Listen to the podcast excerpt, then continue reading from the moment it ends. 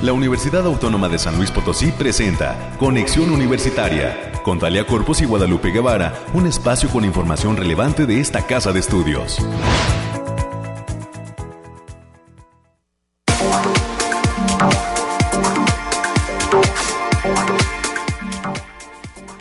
Es mañana de jueves, ya 26 de octubre del año 2023. Muy buenos días a todas las personas que están ya en la sintonía de Radio Universidad a través de sus diferentes frecuencias porque nos escuchamos en este momento y de manera enlazada en el 88.5 de FM en el 1190 de amplitud modulada también con cobertura en San Luis Capital y su área conurbada y por supuesto en el 91.9 FM. Gracias a esta señal que nace en la Unidad Académica Multidisciplinaria Región Altiplano, la UAMRA de la UASLP, podemos estar presentes en los hogares, en las oficinas, en los vehículos de eh, diversos municipios del Altiplano Potosino, así como al sur del estado de Nuevo León. Eh, pues de nueva cuenta, muchísimas gracias por estar con nosotros. Soy Talia Corpus y a lo largo de la siguiente hora le estaré compartiendo a usted contenidos de interés sobre lo que acontece aquí en la Universidad Autónoma de San Luis Potosí, que no deja de tener actividades, por fortuna, hay mucho todavía por presentar, platicar, investigar, hacer respecto a eh, pues esto que ya es casi final de semestre bueno, poco más de un mes, ¿verdad? Para que concluyan las clases, por ejemplo, para el nivel de licenciatura. Y eh, pues mientras tanto tenemos mucho por compartir. Eh, le adelanto qué es lo que tenemos en cuanto a invitados. El día de hoy, a las 9.20 de la mañana, estará con nosotros Ana Lidia Domínguez Ruiz. Ella es directora de difusión y promoción del sonido de la Fonoteca Nacional y nos va a compartir los detalles de esta convocatoria titulada Mapa Sonoro de México. Para quienes tengan interés en conocer nuestro país a través de sus sonidos, a través de lo que se escucha en las calles, pues eh, tendremos los detalles de esta invitación. Para las 9.30 de la mañana voy a platicar con el ingeniero Cristian David Guerrero Martínez. Él estudia su maestría en el posgrado multidisciplinario en ciencias ambientales de la USLP y recientemente obtuvo el segundo lugar en el segundo Congreso Estudiantil del Instituto de Ciencias de la Atmósfera y Cambio Climático de la UNAM. Así es que tendremos esta conversación con el joven ganador. Para las 9.45 de la mañana haremos un enlace también para conversar con el maestro Mariano Esparza Barajas. Él es docente de la Facultad de Ciencias de la Comunicación, pero también es coordinador del Centro de Producción Audiovisual, de esta facultad de mi alma mater, que está celebrando su 30 aniversario. Tendremos pues todos los detalles de lo que están preparando en el marco de este trigésimo aniversario del llamado CEPAP por sus siglas. Le recuerdo que tenemos línea de comunicación. Usted nos puede llamar al 444-826-1347, también al 48 o dejarnos sus comentarios en nuestra página de Facebook. Ahí nos encuentran como Conexión Universitaria UASLP. Gracias por el respaldo como cada mañana a Ángel en los controles técnicos como parte del equipo de Radio y Televisión UASLP y a nuestro productor el ingeniero Efraín Ochoa. Son ya las 9 con 6 y vamos a iniciar.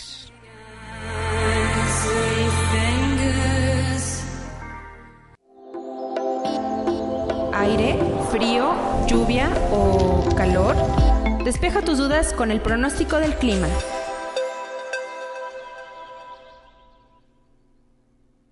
Así es, revisamos las cuestiones climatológicas. La Coordinación Estatal de Protección Civil informa que en territorio potosino todavía se sienten los efectos del huracán Otis y el Frente Frío número 7. En este sentido, eh, se reporta por regiones, que el pronóstico del día de hoy eh, señala que para el altiplano se registrará una máxima de 25 grados, una mínima de 16 grados centígrados y eh, la probabilidad de lluvias y lloviznas puntuales principalmente al sur de la zona. Para la zona centro, el día de hoy el termómetro alcanzará una máxima de 21, una mínima de 16 grados. Habrá lluvias y lloviznas, lluvias fuertes por la madrugada, ¿eh? dice el pronóstico, específicamente en municipios como Cerro de San Pedro, Santa María del Río, Tierra Nueva y Armadillo de los Infantes. En el caso de la zona media, alerta que podrán registrarse lluvias de moderadas con puntuales con puntales fuertes durante la madrugada, principalmente en sierras y partes altas de la zona, como es San Nicolás Tolentino, Río Verde y Ciudad Fernández. Allí el termómetro alcanzaría una máxima de 26 y una mínima de 20 grados centígrados. En el caso de la zona huasteca, la probabilidad de lluvias y tormentas eh, está latente principalmente en sierras en esta región. El termómetro alcanzará una máxima de 29, una mínima de 23 grados centígrados y también informa que se está monitoreando una probable tormenta frente a El Salvador en el Pacífico además de otra posible tormenta lejos de la costa también en el Pacífico, pero sin riesgo para México. Esto es lo que reporta la Coordinación Estatal de Protección Civil y pues estaremos atentos a los avisos que lancen las autoridades. Son ya las 9 de la mañana con 9 minutos.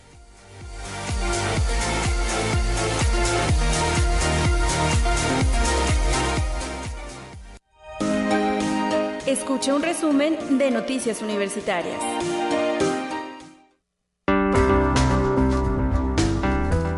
América Reyes, ¿cómo estás? Muy buenos días. Bienvenida cabina. Hola Talia, muy buenos días para ti y para quienes nos sintonizan a través de las diferentes frecuencias. Pues fresquecitos días y con amenazas de lluvia. Esperemos que sí se cumplan porque toda la semana estuvimos esperando y pues no más nada. Así es, nos quedamos como los chinitos. No más, así es, como novias de rancho. Más mirando, ¿verdad? Como novias de rancho, entonces, pero esperemos, esperemos que sí, que lleguen esas benditas lluvias, porque sí nos hacen muchísima, muchísima falta. Y bien, pues vamos a darle la información, Talia. El día de ayer, 25 de octubre, dio inicio la 51 semana de la Facultad de Psicología, en esta ocasión con el lema Uniendo Mentes, los entornos tecnológicos y de ejercicio profesional de la psicología y la psicopedagogía. Este es un evento organizado por las y los estudiantes, profesores y personal administrativo y con sede en instalaciones del plantel anfitrión. Esta actividad está compuesta por ocho conferencias magistrales, 39 talleres, 11 mesas redondas, actividades culturales y deportivas. Para esta edición, la comunidad estudiantil decidió realizar la donación de un artículo como parte de su inscripción. Esta actividad con causa benefició a tres fundaciones de la ciudad. La Semana de Psicología concluye el próximo lunes 30 de octubre. Muy bien, saludos a la comunidad de psicología que está muy entusiasta y participativa en su semana. Así es, y también como parte de las actividades que se realizan en el campus centro de la Universidad Autónoma de San Luis Potosí, con motivo de la primera jornada ambiental de este campus, es organizado por la Facultad de Contaduría y Administración, así como por la Facultad de Derecho, abogado Ponciano Arriaga Leija. Se presentó la conferencia Soluciones basadas en la naturaleza para el aprovechamiento del agua, misma que fue impartida por el doctor Rodolfo Cisneros Almazán. La magna de la Facultad de Contaduría fue el espacio asignado para esta conferencia, donde el doctor Rodolfo Cisneros, catedrático e investigador de la Facultad de Ingeniería, además es miembro del Consejo Hídrico Estatal y del Grupo Universitario del Agua, indicó que su ponencia estaba basada en las propuestas que se deben de hacer ante la problemática del estrés hídrico que padece el mundo actualmente. Y en otro tema, también debido al comunicado que ya emitió esta casa de estudios, donde fue la Universidad Autónoma de San Luis Potosí y no otra autoridad quien realizó el operativo de vigilancia en las facultades de Contaduría de Administración y Derecho, allá en la zona universitaria Centro, coordinado por el Departamento de Seguridad y la Defensoría de los Derechos Universitarios, el cual se realizó en estricto apego a los derechos humanos. Derivado del mismo, la universidad solicitó la presencia de la Guardia Civil Estatal, pues la finalidad del operativo es responder a la obligación moral y legal que tiene la institución de desplegar todas sus capacidades para evitar cualquier forma de consumo de sustancias reguladas por la Ley General de Salud dentro de las instalaciones universitarias. Así es, una actividad que se registró, como bien lo señalas, el pasado martes 24 y pues que ha sido bien recibida por la comunidad universitaria que pues no es ajena a estas circunstancias que se viven en las aulas, en los pasillos. Hay que reconocer que está un problema y sobre todo pues atacarlo. Exactamente, y que y también hay que decir que no es solamente privativo de la comunidad universitaria, es un problema social, sí, sí, social y, y la universidad pues forma parte de la sociedad.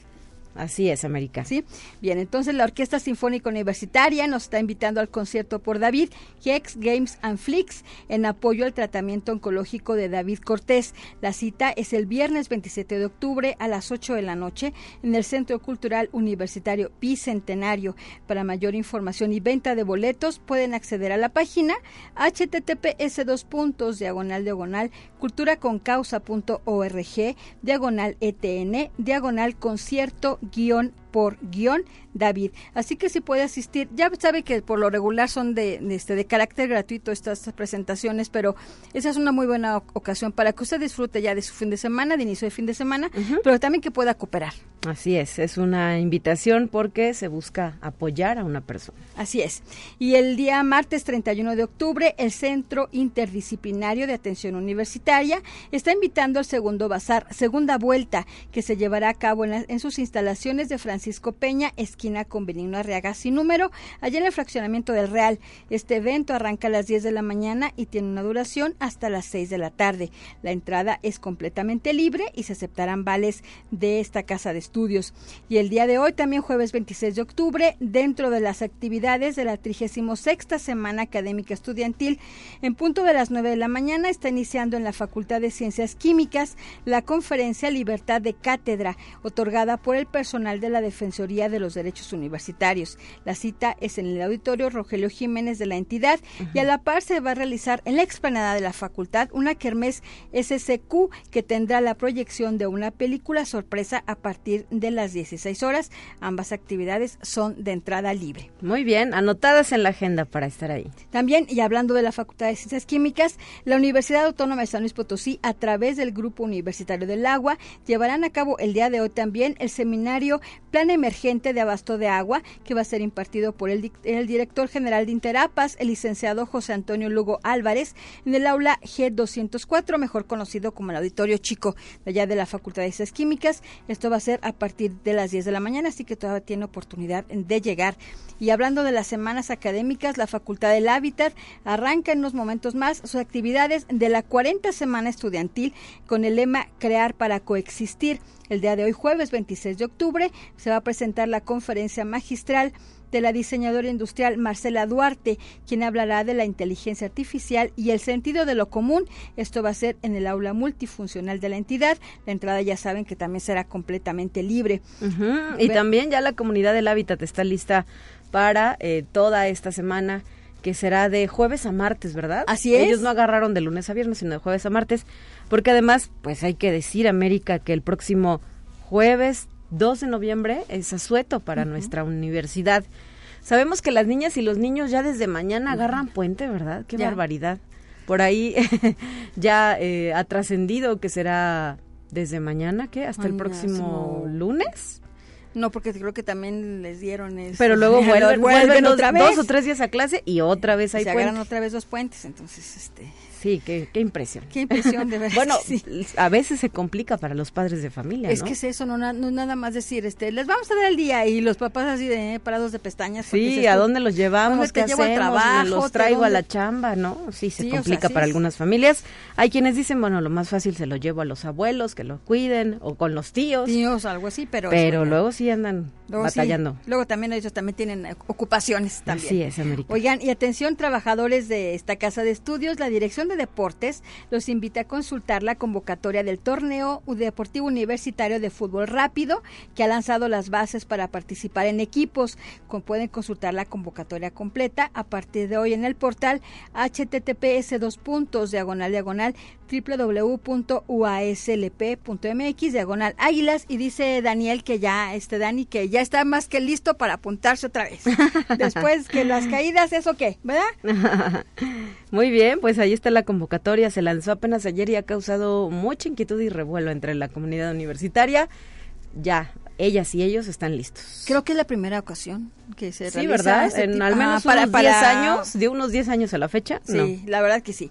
Y bien, y ya para concluir, Talia, a todos los usuarios del Centro de Información en Ciencia, Tecnología y Diseño de la zona universitaria poniente, se les hace de su conocimiento que los sanitarios que se localizan en la entrada estarán fuera de, de funcionamiento a partir de esta fecha y hasta nuevo aviso. Así que pues les pedimos las disculpas por, los daños que puesto pudiera ocasionar, pero ya están avisados. Muy bien, pues gracias América como cada mañana por traernos el reporte de la información universitaria y ya pues viernes regresas para cerrar la semana bien informados. Así es, buen día para todos, cuídese. Son ya las 9 de la mañana con 18 minutos y también cabe mencionar que estamos ya a poquito menos de un mes de que se lleve a cabo el Univazar USLP será del 25 de noviembre al 2 de diciembre en el Centro Cultural Universitario y la entrada será totalmente libre para que lo apunte en su agenda. El Univazar UASLP está ya eh, pues preparándose para dar lo mejor en cuanto a expositores, programa cultural y todo lo que viene añadido alrededor de este evento. Se cuenta con una página en Facebook, Univazar UASLP, a través de este canal se suelen eh, divulgar quiénes son los proveedores o los vendedores que estarán presentes participando de este gran evento universitario y eh, pues no nos resta sino pedirle que vaya ahí a Facebook y esté al tanto de lo que son eh, las actualizaciones de Univazar o SLP. Oiga, y también qué revuelo ha causado, me gustaría comentarlo aquí en los micrófonos de conexión, una de las nuevas eh, propuestas de Unimanía USLP es la nueva playera titulada Chantolo. Esta nueva playera literal está volando. Desde el día de ayer que se lanzó, comenzó la comunidad universitaria a solicitarla. Si quiere ver el diseño, es una playera en color negro con eh, letras blancas que dicen USLP y un amarillo claro que dice Chantolo, más algunos aditamentos muy mexicanos como una calaverita. Este, la playera está a la venta únicamente en la tienda matriz de Unimanía, que es la de Zona Universitaria Poniente, ahí en la calle de Niño Artillero, a un costado del Hospital Central. Tiene un costo de 175 pesos y es una edición limitada. Es una de las más coloridas y rinde tributo a la muerte. Así es que le invito a que vaya y encuentre, use, presuma su playera Chantolo de Unimanía o ASLP. 9 de la mañana ya con 20 minutos. Vamos a continuar.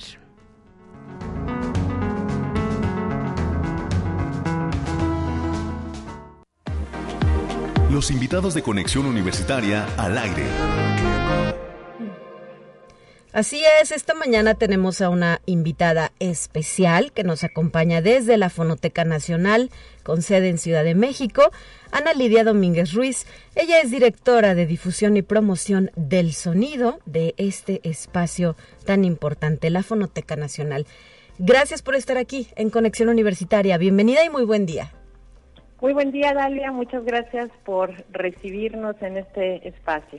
Y la intención es conocer estos detalles de la convocatoria titulada Mapa Sonoro de México. ¿Sobre qué va el proyecto? ¿A quién se hace la invitación a participar? ¿Y qué objetivo persigue el mismo? Claro que sí, Dalia. Mira, lo primero que hay que decir es que el Mapa Sonoro de México es ya un proyecto emblemático de la Fonoteca Nacional.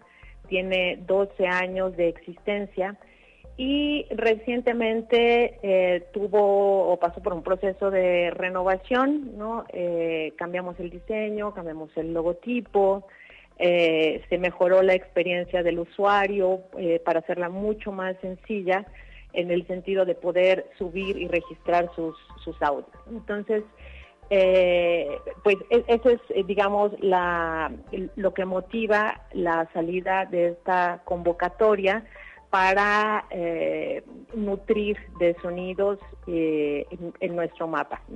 Eh, este mapa lo, definimos, lo definimos como un mapa colaborativo, es una plataforma que permite geolocalizar sonidos en todo el país.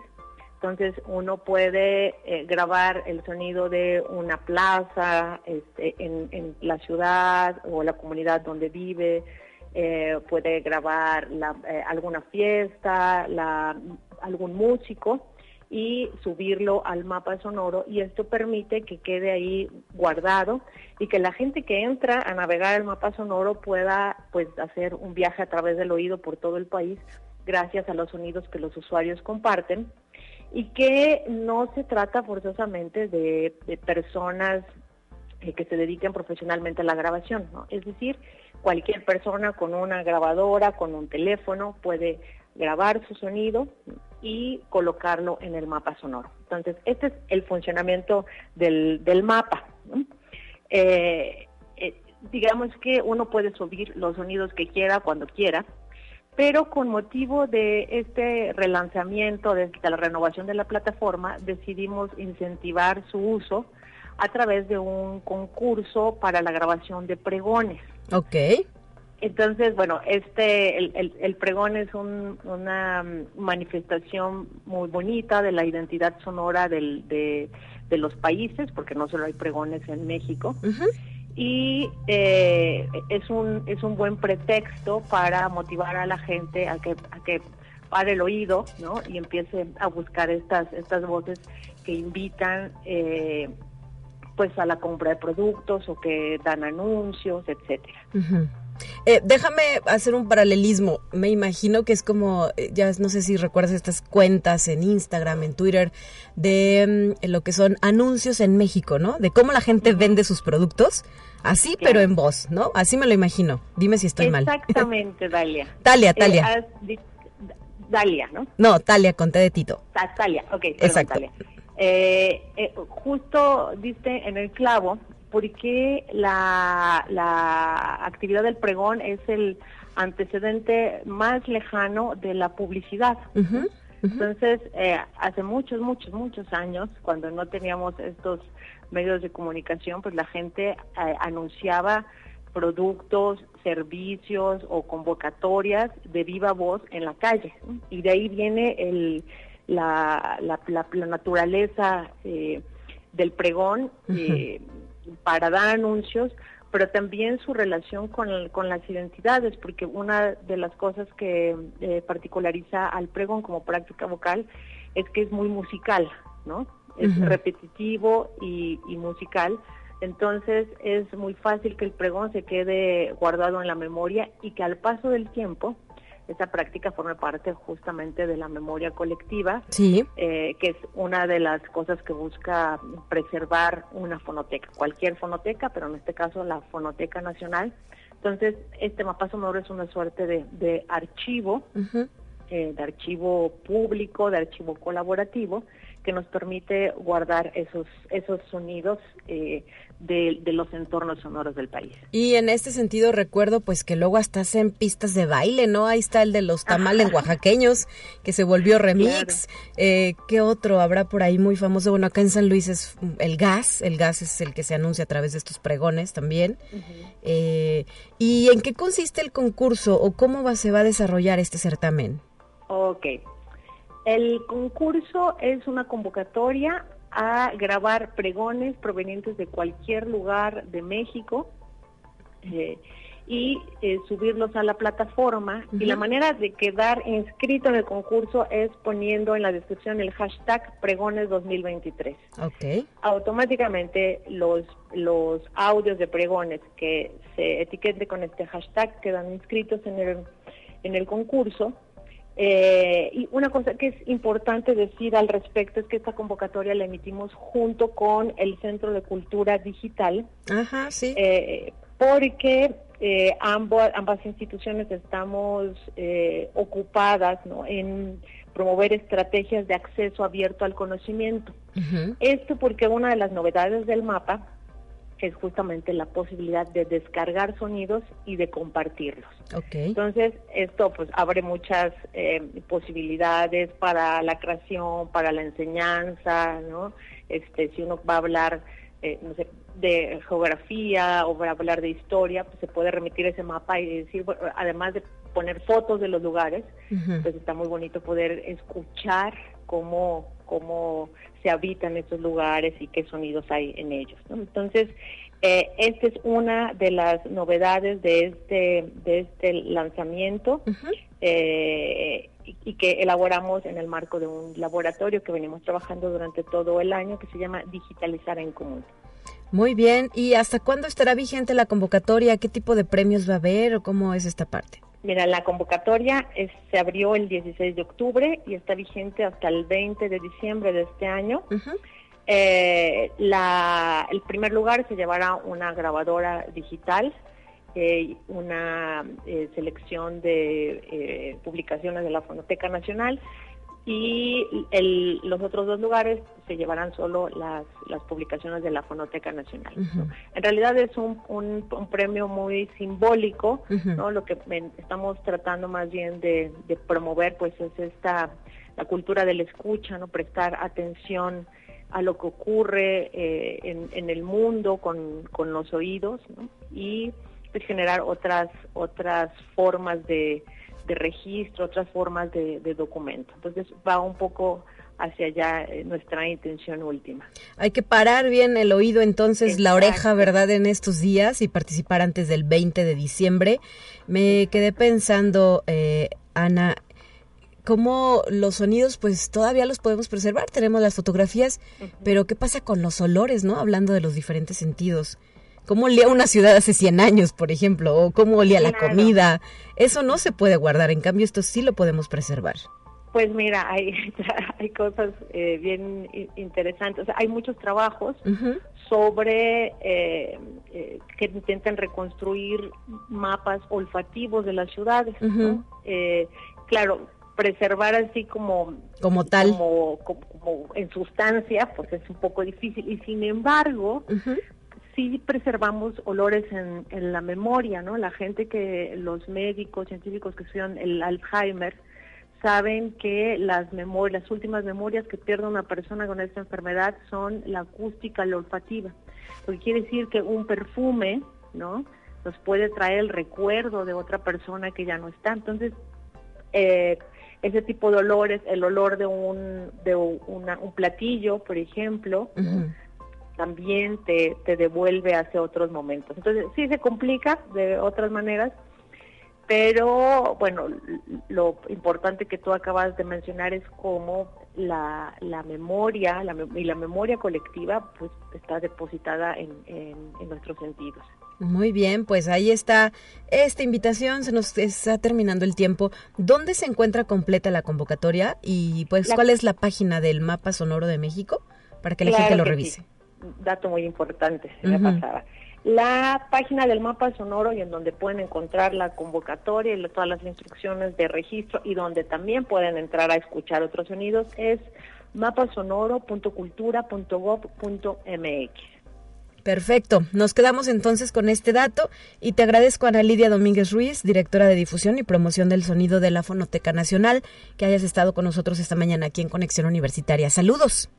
Talia, muchos, muchas gracias por recibirnos y por dejar presentar al, al público de la universidad esta convocatoria. Ojalá que se animen a participar este, y a darse una vuelta por los sonidos de México. Así es, entre todas y todos construimos nuestros mapas sonoros y ojalá que San Luis Potosí eh, esté ahí sonando bien y bonito.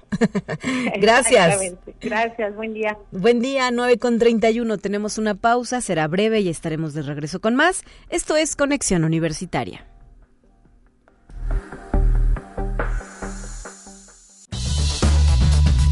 Vamos a una breve pausa. Acompáñanos.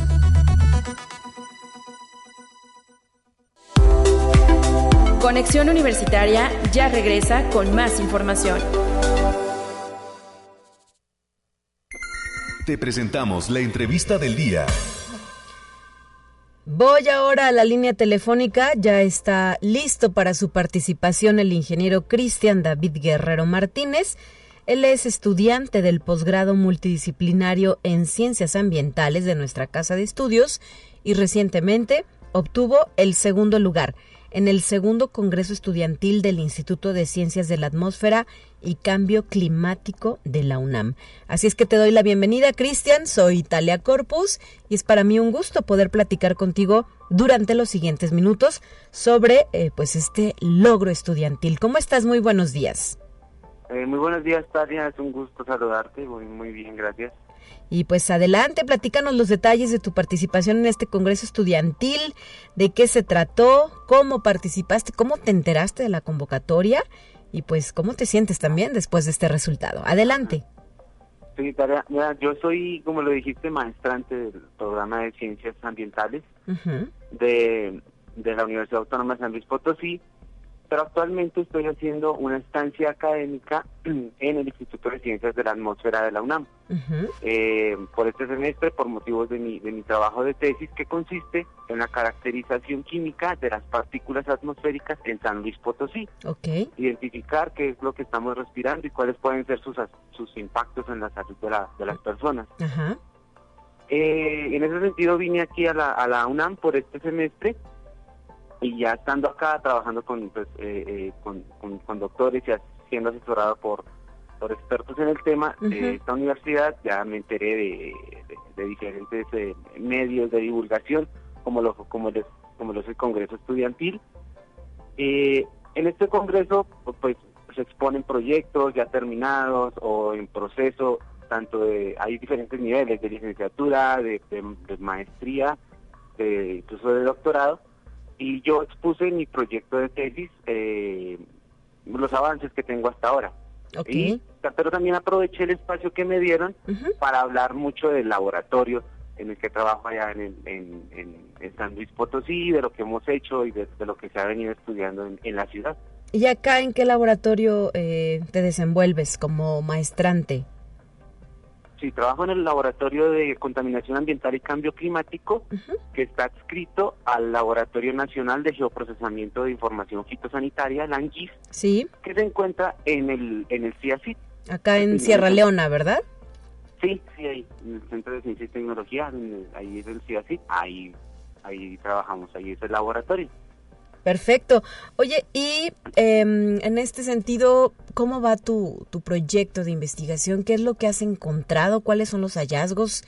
Ah, platícanos un poco de esto.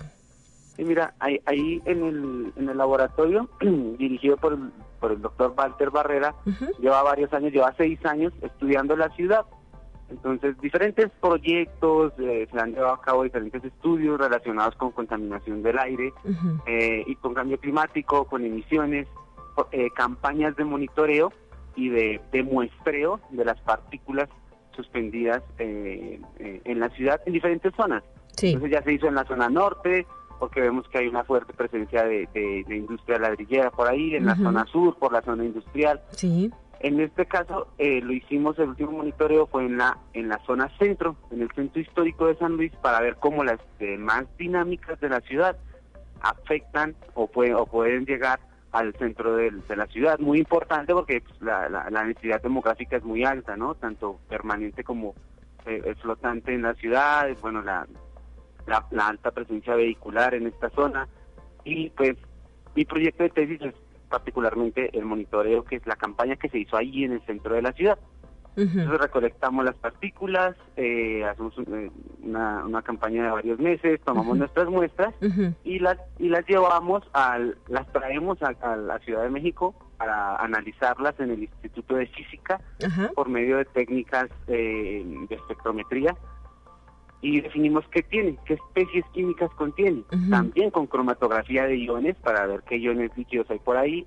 Eh, medimos también simultáneamente el carbono negro, medimos los parámetros meteorológicos y obtenemos una gran cantidad de, especies químicas que están presentes en, el, en, las partículas que están en el aire, que respiramos constantemente. Y vemos y hemos visto eh, unas de, pues, de especial interés. Vemos plomo, vemos cromo, vemos níquel, vanadio, eh, pues, pues que, que, sabemos que tienen su, su impacto ¿En la salud?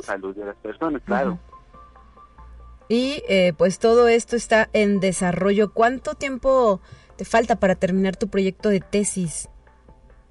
Así como hasta ahora ya, ya culminé la etapa de laboratorio. La semana pasada, ya terminé la, lo que te comenté de cromatografía de iones, ya tengo las especies, estamos muy muy muy contentos con los resultados, hemos visto eh, cosas muy interesantes, una gran, una gran cantidad de, azufre y de calcio que, ya esperábamos. Y bueno, ya después de esto procedo a un análisis de los datos eh, que ya también lo tenía ya bastante avanzado. Y finalmente hacemos un modelo, un modelo matemático utilizando eh, estas especies encontradas, sus incertidumbres, también los parámetros meteorológicos, para analizar espacialmente de dónde provienen estos contaminantes que ya encontré. Se puede saber de dónde pueden provenir. Y es muy interesante porque se, los contaminantes se agrupan entre sí según su fuente de emisión. Podemos ver cuál es la fuente de emisión principal en San Luis. ¿Será que lo es el tráfico, la resuspensión del suelo, las vías sin pavimentar, la zona ladrillera, la zona industrial, eh, la, la industria de fundición que también es muy fuerte? Sí. Eso es lo que es lo que queremos ver y yo creo que ya ya ya eh, me queda este semestre y voy a aplicar un modelo matemático ya he aplicado algunos, pero voy a aplicar uno más un poco más robusto que se utiliza internacionalmente para definir las fuentes de emisión y, eso es lo que me queda, esa sería mi, la culminación de mi trabajo por ahora y nos daría en términos generales un gran análisis ya tenemos un análisis muy completo en estos años de cómo es la contaminación del aire en San Luis y más o menos quién es el que está contaminando. Claro. Oye, eh, Cristian David Guerrero, ¿y qué motivo que tomaras este tema? ¿Ya lo habías trabajado antes? Eh, ¿O qué fue lo que te llamó la atención para decir en esto me voy a enfocar y sobre esto voy a investigar? Sí, mira, todo empezó hace como cinco años que yo, que mi, mi universidad, yo soy colombiano, y mi universidad en Colombia me envió hacer un intercambio y conocí, vi, eh, vi, una materia de calidad del aire con el doctor Walter Barrera y me gustó muchísimo el tema, me gustó lo que hace, me gustó porque es, es algo es, algo que no es nuevo. Es decir, en muchas ciudades, por ejemplo en Ciudad de México, esto se hace de forma recurrente. Pero en San Luis Potosí y en muchas otras ciudades no, es algo nuevo, es algo que no se hace. Hay muchas ciudades donde no tenemos ni idea qué es lo que estamos respirando. Y me, me agradó mucho que el doctor esté haciendo pues cosas que tal vez no sean nuevas, pero lo nuevo es donde se hace, porque eh, son ciudades en crecimiento, con industria, con población vulnerable, y es importante hacerlo. Entonces ahí, ahí dije, pues cuando termine mi licenciatura, me devuelvo a San Luis Potosí a, hacer la maestría, y más o menos, más o menos así, después de varios traspiés por ahí que vi, más o menos así volví eh, y, a, trabajar con él. Me, apasiona mucho el tema del aire y me apasiona mucho el, tema de vanguardia y la novedad que tiene eh, todos estos eh, resultados que hemos estado obteniendo. Perfecto, oye, pues qué interesante eh, saber que si bien eres originario de Colombia, estás ahora en México y específicamente en San Luis Potosí, investigando qué diantres respiramos las y los potosinos, ¿verdad? Y, y, pues todo ello seguramente tendrá una aplicación posterior, ya que se recopile y culmines con tu investigación, pues sería importante que también llegara a los oídos debidos, ¿no? De quienes toman eh, las decisiones, quienes tienen responsabilidades en este tenor. Claro, claro. Es muy importante, mira, hablando de, eso, de, para lo que puede servir todo esto, este diagnóstico y este modelado, este, sí, este, esta caracterización general, es para construir herramientas de gestión. Por ejemplo, el ProAire, no, no sé si eh, lo, has, escuchado, que, el San Luis Potosí es el único estado en México que no tiene ProAire. Sí, no lo tenemos. Es el único. Entonces, un ProAire o cualquier de estos instrumentos de gestión se construye con base de un buen diagnóstico. Eh, eh, con la base de un buen diagnóstico eh, es que puedes construir las, las metas y las medidas de mejora, de, reducción, identificando las fuentes. Bueno, en general solo se puede construir este instrumento con un análisis. Como el que estás llevando a cabo. Sí. Perfecto, muy bien. Pues te agradezco, ingeniero Cristian David Guerrero Martínez, por eh, habernos regalado estos minutos a Conexión Universitaria y muchísimas felicidades por este segundo lugar, lugar perdón, que lograste en el segundo Congreso Estudiantil del Instituto de Ciencias de la Atmósfera y Cambio Climático. Ah, bueno, Talia, muchísimas gracias a ti por el, por el espacio, por la atención. Muchas, muchas gracias. Muchas felicidades. Hasta la próxima. Ah, luego, bye. 9 con 43, tenemos lista la siguiente sección. Le invito a escucharla.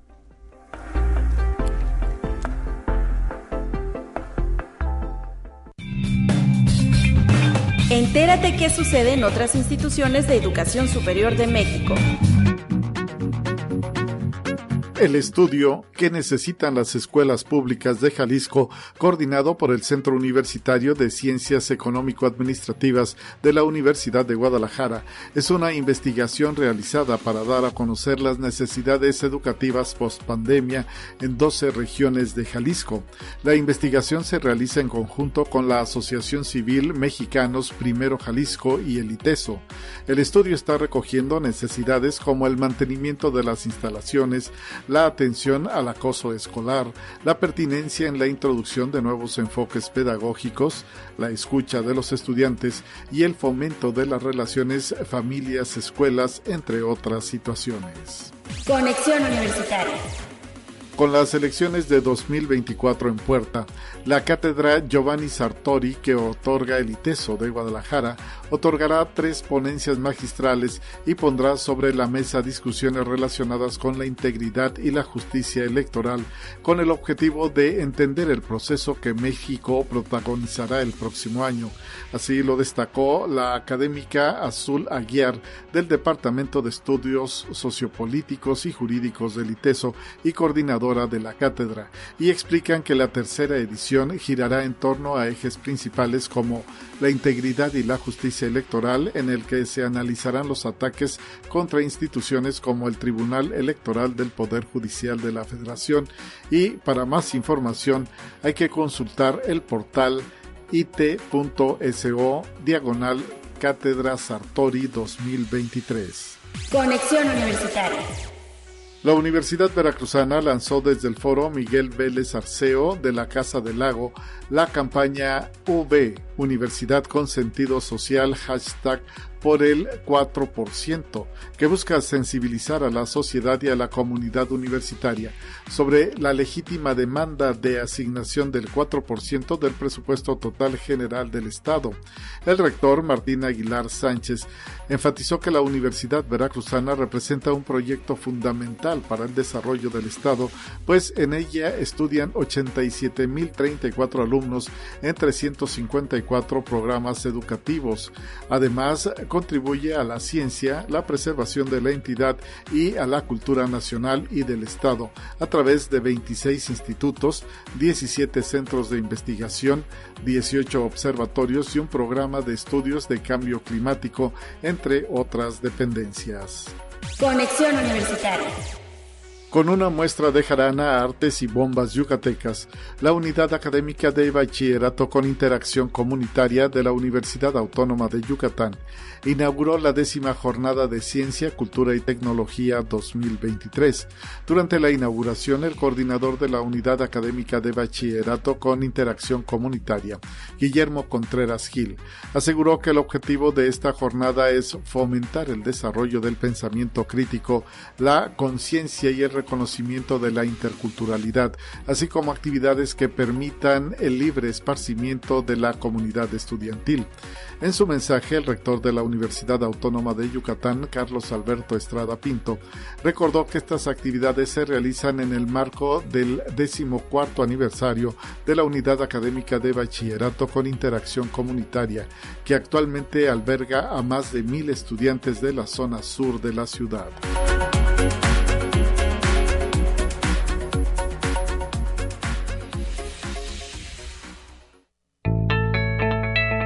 La UNI también es arte y cultura.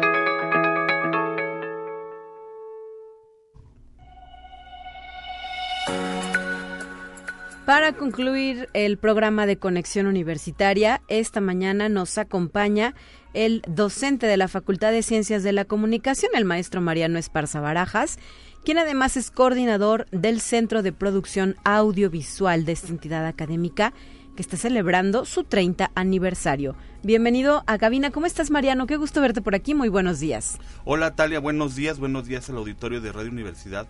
De verdad me siento muy contento y de verdad me siento muy honrado eh, de poder invitarlos, de poder participarles de este evento que tendremos en la Facultad de Ciencias de la Comunicación. ¿Qué es el CEPAP para la gente que no está familiarizada con los términos de la Facultad de Ciencias de la Comunicación. Platícanos un poco qué se hace aquí. El CEPAP. El CEPAP para la comunidad de comunicólogos de la Autónoma es muy importante porque son las siglas del Centro de Producción Audiovisual de la Facultad de Ciencias de la Comunicación. Es decir, el espacio de nuestros laboratorios, donde está el laboratorio de tele, de radio, de foto, de multimedia, los estudios de televisión, los estudios de el, el, área Mac de cómputo, y en fin, el área de laboratorios que para nosotros desde hace 30 años ha sido muy simbólico y es un espacio muy importante dentro de la formación del comunicólogo. Así es, y que ha venido evolucionando conforme avanza también la tecnología, ¿verdad? Sí, Porque a mí el CEPAP me tocó con carrete. Sí, claro, con carrete. Es más, creo que ni había computadoras todavía, empezaban a llegar. cuartos, te acordarás, las claro. grandes. Bueno, los cassettes de audio. Claro, nos tocó con cassettes de audio, ¿no? Ahí nos tocaba aprender y trabajar. Y justamente por eso me siento muy honrado y, de, de poder participar a nuestra comunidad universitaria y a nuestra comunidad ampliada. Porque este año, el año de la autonomía, cumplimos 30 años y, y nos sentimos muy orgullosos de, de, poder participarles, que nosotros cada año, más que celebrar un año, es una oportunidad de mostrar a la sociedad qué es lo que hacemos, qué hacemos en la Facultad de Comunicación, en qué nos gastamos los presupuestos desde hace 30 años. Uh -huh. Pues nos los gastamos haciendo profesionales de la comunicación que han evolucionado sus posibilidades técnicas, sus habilidades materiales. Comentabas, en aquel entonces usábamos el carrete abierto, las cámaras con cassette todavía o con videocasetera separada y todo eso. Y actualmente asistimos a la tecnología virtual, uh -huh. a la tecnología digital. Y eso es lo que queremos mostrar y eso es lo que queremos compartir con la comunidad universitaria. Este, el Centro de Producción Audiovisual, y quiero aprovechar el espacio para hacer para hacer esta mención de que hace 30 años, siendo yo estudiante, sí. me toca ver eh, la inauguración, el armado de, de, del centro de producción. Me toca ver al maestro Gonzalo, al maestro Santiago, al maestro Efraín Ochoa, al maestro Rubén Pasos, que es el actual jefe del centro de producción audiovisual. Me toca verlos destapar las cajas de los equipos, uh -huh. armar los cables, soldar las puntas, armar los primeros equipos con un grupo de estudiantes que los rodeaban para por fin tener nuestro primer laboratorio de radio y televisión. Uh -huh. Y 30 años después sucede lo mismo. Esta celebración de 30 años los estudiantes que seguramente me están escuchando y bueno, no pudieron venir porque eh, están en los eventos, están justamente trabajando en este tipo de cosas. Uh -huh nos muestran lo que saben hacer. ¿Y qué tendremos? Tendremos la presentación e inauguración de un mural virtual interactivo. Uh -huh. Es un mural que a través de la realidad aumentada te manda a vínculos eh, en internet como la página de la uni, nuestros videos ganadores, mensajes, animaciones y todo esto hecho por estudiantes. También queremos por la tarde del viernes, todos estos eventos se llevarán el, el viernes desde las... El día de mañana. El día de mañana viernes. Uh -huh. También tendremos la presentación de un videomapping, que también queremos mostrar a la sociedad que nuestros estudiantes tienen esas habilidades comunicativas masivas. Uh -huh.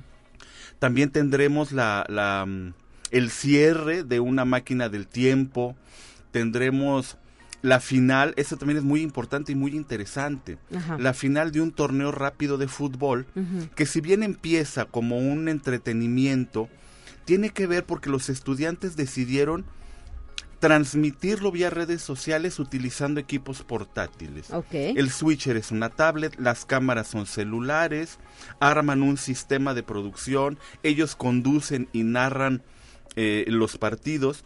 Y esto se me hace muy importante comentarlo a nuestro auditorio porque son nuestros profesionales de la comunicación explorando las nuevas formas eh, eh, eh, con las que se hará, con las que se hace y se hará la publicidad, la, la mercadotecnia política, las campañas. Estamos formando estudiantes. Uh -huh. Nuestra labor docente es formar estudiantes de alta calidad con muchas competencias profesionales para servir a las necesidades de una sociedad cada vez más cambiante. Sí, claro. Y ese es nuestro orgullo que venimos a presentar. Pues ahí está la invitación. ¿Dónde se puede seguir el programa de actividades? Eh, a través de las redes sociales de la facultad. A través de las redes sociales de la facultad, en efecto, y hay un perfil de, fakes, de Facebook que se llama Nodo CEPAP, uh -huh. es el nodo, el punto de unión CEPAP, en donde, bueno, pues es como la matriz de, de, de, de información. Pero tenemos nuestra galería 7Cs, nuestra uh -huh. revista virtual, sí. y las redes sociales institucionales de la Facultad de Ciencias de la Comunicación. Muy bien. Eh, ahí está entonces el detalle de este 30 aniversario. ¿Cuántas personas no habrán pasado por ahí, verdad? Generaciones, y por eso me da mucho gusto estar contigo, porque comunicólogos estamos en todos los canales de televisión, en todas las radiodifusoras, en todos los periódicos, virtuales y físicos, en las empresas, en las organizaciones, estamos en todos lados y para nosotros es un orgullo poder compartir con la sociedad esta eh, eh, este orgullo que tenemos de estar en todos lados haciendo la comunicación este de San Luis Potosí. Perfecto, pues muchísimas gracias por habernos acompañado en esta ocasión, Mariano Esparza. ¿Quieres agregar algo más? Sí, quiero hacer un comercial, Talia, este, comunidad universitaria y bueno, a todo el público potosino. Ayer en la tarde fui a ver la obra de teatro Ra Ra Ra Rafas, que se presenta hoy en el Auditorio Rafael Nieto a las 7 de, la, noche. Sí es una obra que no se pueden perder. Aquellos que son, que fueron, los padres de universitarios, las autoridades públicas, que nos da sentido, que nos permite ver por qué celebramos 100 años de autonomía y por qué nos sentimos muy orgullosos de serlo. De verdad, no se la pueden perder. Bueno, pues ahí está el comercial. ¿También participan comunicólogos? Sí, algunos estudiantes andan por ahí. Perfecto, este que, bueno, por lo que he leído, tiene algo de rap, ¿no? La obra. Está padrísima. El diseño escénico, el diseño musical, hay rap, hay baile, hay canto como tal, hay efectos lumínicos, hay efectos de video. Es una obra muy completa que como universitarios nos llena de orgullo y por eso queremos que la gente la conozca y la vea, porque nos llena de orgullo de ser universitario y el orgullo de ser universitario se ve plenamente reflejada en esta obra de teatro. Por favor, no se la pierdan. Entrada libre mañana 7, hoy mañana 7 de la noche en el Auditorio Rafael Nieto, para que lleven a su familia, a sus amigos, a la pareja, al novio, a la cuñada, al primo, a quien se deje. Ahí nos vemos entonces. Gracias. Gracias, Talia. Gracias a todo el público de Radio Universidad. 9 con 56. Nos vamos a despedir con la última sección de esta mañana. Los temas de ciencia ya están listos para usted. Em, soy Talia Corpus y me despido a nombre del equipo que hace posible este esfuerzo de comunicación. Mañana de regreso a los micrófonos de conexión, mi compañera Guadalupe Guevara. Hasta la próxima.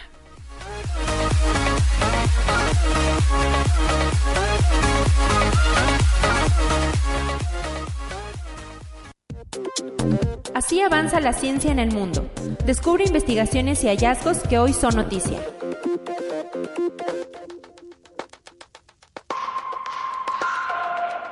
La investigación dirigida por Caroline Dietrich y Mark Oliver Rudel del Museo de Ciencias Naturales de Berlín mostró que las hembras de las ranas comunes europeas han desarrollado una variedad de comportamientos para evitar a los machos y salvar su vida.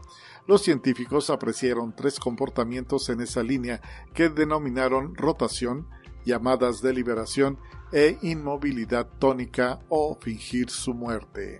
Conexión Universitaria Investigadores de los Centros para el Control y la Prevención de Enfermedades de Estados Unidos constataron un aumento de casos de leishmaniasis cutánea en la última década. Esta enfermedad tropical de la piel es causada por un protozoo-parásito intracelular obligado que se transmite por las picaduras de insectos hematófagos flebotomos conocidos como moscas de arena. Las infecciones cutáneas por leishmaniasis suelen producir úlceras en la piel que pueden tardar hasta meses en aparecer después de su infección. Si se permite que progresen las lesiones, la enfermedad puede causar cicatrices desfigurantes. Existen medicamentos para tratar las infecciones por este parásito. Conexión Universitaria la Universidad de Surrey en el Reino Unido informó que un grupo de investigadores desarrolló una nueva pintura biológica que podría emplearse en una variedad de aplicaciones sostenibles tanto en la Tierra como en Marte, puesto que libera una cierta cantidad de oxígeno diariamente. Los biorecubrimientos son un tipo de pinturas con una microestructura nanoporosa generada por partículas de polímeros a base de agua que encapsulan a las células vivas en un estado seco. Estos materiales pueden ser utilizados como alternativas para la captura de carbono en bioreactores, así como para el tratamiento de aguas residuales y la producción de biocombustibles. Conexión Universitaria Científicos del Servicio Geológico de Estados Unidos descubrieron que las aguas subterráneas del país son cada vez más saladas, lo que puede tener consecuencias negativas para la salud humana, la vida de los organismos acuáticos y la infraestructura. Los resultados del estudio fueron presentados en la reunión GSA Connect 2023 de la Sociedad Geológica de Estados Unidos. Desde 1992 y cada 10 años, los científicos tomaron muestras de agua en zonas residenciales, urbanas y agrícolas y tras el último muestreo compararon la concentración de 28 componentes.